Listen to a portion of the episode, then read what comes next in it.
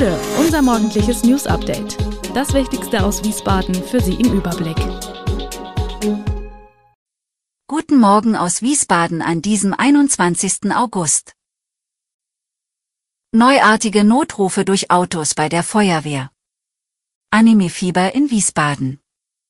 F-16 Jets für die Ukraine. Das und mehr hören Sie heute im Podcast.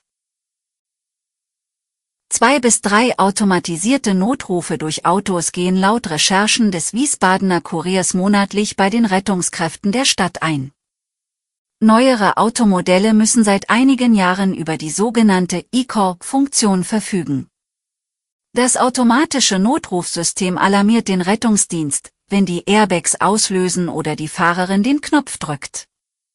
Bei dem Anruf werden automatisch die GPS-Daten sowie die Fahrtrichtung des Autos übermittelt. Zudem wird über die Freisprechanlage die 112 angerufen. Nicht selten passiert es jedoch, dass sich aus dem Auto niemand meldet. Häufig, weil die Person am Steuer das Fahrzeug verlassen hat.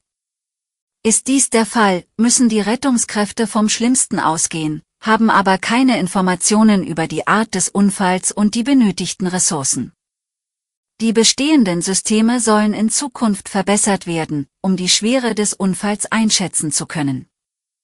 Rettungskräfte äußern sich positiv über die automatischen Notrufsysteme. Es könne im Einzelfall den Unterschied ausmachen, heißt es. Zum 18. Mal findet das Taunusstraßenfest vom 1. bis 3. September auf der Wiesbadener Antiquitätenmeile statt. Knapp 40 Stände locken unter dem Motto Kunst trifft Genuss. Es wird einen Kunsthandwerkermarkt geben und natürlich viele kulinarische Highlights. Auf die kleinen Besucher warten eine Hüpfburg und Kinderschminken. Außerdem präsentiert das Galli-Theater zwei Märchenstücke auf der Bühne. Hier sorgt an allen Veranstaltungstagen Live-Musik für Unterhaltung. Zudem ist das Theater im Pariser Hof mit einem Gastspiel dabei. Neu ist in diesem Jahr der frühere Festbeginn. So geht es nicht nur am Freitag um 15 Uhr, sondern auch an den anderen beiden Veranstaltungstagen jeweils schon um 11 Uhr los. Man wolle so mehr Besucher erreichen. Geöffnet ist freitags und samstags bis 24 Uhr, sonntags bis 22 Uhr. Zur Eröffnung am Freitag 1. September, 15 Uhr, wird sogar Kaiser Wilhelm die Feiermeile entlang reiten. Sonntags gibt es eine historische Führung, zudem einen Frühschoppen mit Swingband. Deutschlands größte Anime-Messe kommt nach Wiesbaden. Die Anime-Konvention Konichi findet vom 1. bis 3. September erstmals im Rhein-Main-Kongresscenter statt. Die Messe ist die größte ehrenamtlich organisierte Manga- und Anime-Veranstaltung im deutschsprachigen Raum. Zu vergangenen Events kamen Zehntausende Besucher. Das Publikum ist international, sogar aus Japan werden Gäste anreisen. Von dort kommen auch einige Stars der Szene, etwa Regisseure und Animationskünstler, Illustratoren und Autoren, ebenso sind Schwertkampfkünstler und Musiker darunter. Auf der Messe werden auch deutsche Synchronsprecher anzutreffen sein, geplant sind zahlreiche Workshops sowie Cosplay- und Spielewettbewerbe. Außerdem wird es einen Kreativmarkt geben. Der Sieger im Hessen-Derby am ersten Bundesligaspieltag heißt Eintracht Frankfurt. Die Hessen setzten sich am Sonntagabend gegen Aufsteiger Darmstadt 98 mit 1 zu 0 durch. Randall Kolomoani erzielte in der 40. Minute das Tor des Tages. Für Dino Topmüller war es das erste Heimspiel als Eintracht-Trainer. Kolomoani hatte in der 17. Minute die erste Torchance. Der Franzose war trotz eines Angebots von Paris Saint-Germain noch in Frankfurt und stürmte gegen die Lilien. Die Gäste aus Südhessen legten einen etwas nervösen Start hin, der geprägt war von Fehlpässen. Es dauerte eine Viertelstunde, bis sich die Lilien gesammelt hatten und durch zwei Standardsituationen erstmals im Frankfurter Strafraum auftauchten. Die Eintracht startete schwungvoll in die zweite Halbzeit, es waren jedoch die Lilien, die nach dem Seitenwechsel die erste Chance hatten. Doch das Darmstädter Aufbäumen war vergebens. Die Eintracht brachte trotz einer schwachen zweiten Hälfte den knappen Vorsprung über die Zeit. Heute startet der bisher erste Prozess der Region gegen einen Corona-Impfstoffhersteller. Vor Gericht zieht eine 42-jährige Mainzerin wegen eines möglichen Impfschadens.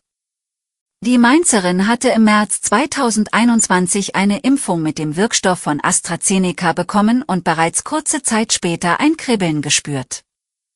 Wenige Tage darauf war sie auf einem Ohr taub, erlitt einen Tinnitus sowie ein Druckgefühl auf dem Auge. Die Symptome halten bis heute an. Es handelt sich nicht um die einzige Klage gegen AstraZeneca. Vor wenigen Wochen wurde vor dem Oberlandesgericht in Bamberg die Frage aufgeworfen, ob der Impfstoffhersteller ausreichend über die möglichen Nebenwirkungen aufgeklärt habe. Geklagt hatte eine 33-Jährige, die eine Darmthrombose erlitten hatte. Wenige Tage nach der Impfung der beiden Geschädigten wurde die Ausgabe des Wirkstoffs in verschiedenen Ländern unterbrochen, in Deutschland wurde sie lediglich kurzzeitig ausgesetzt, und anschließend nur noch für über 60-Jährige empfohlen.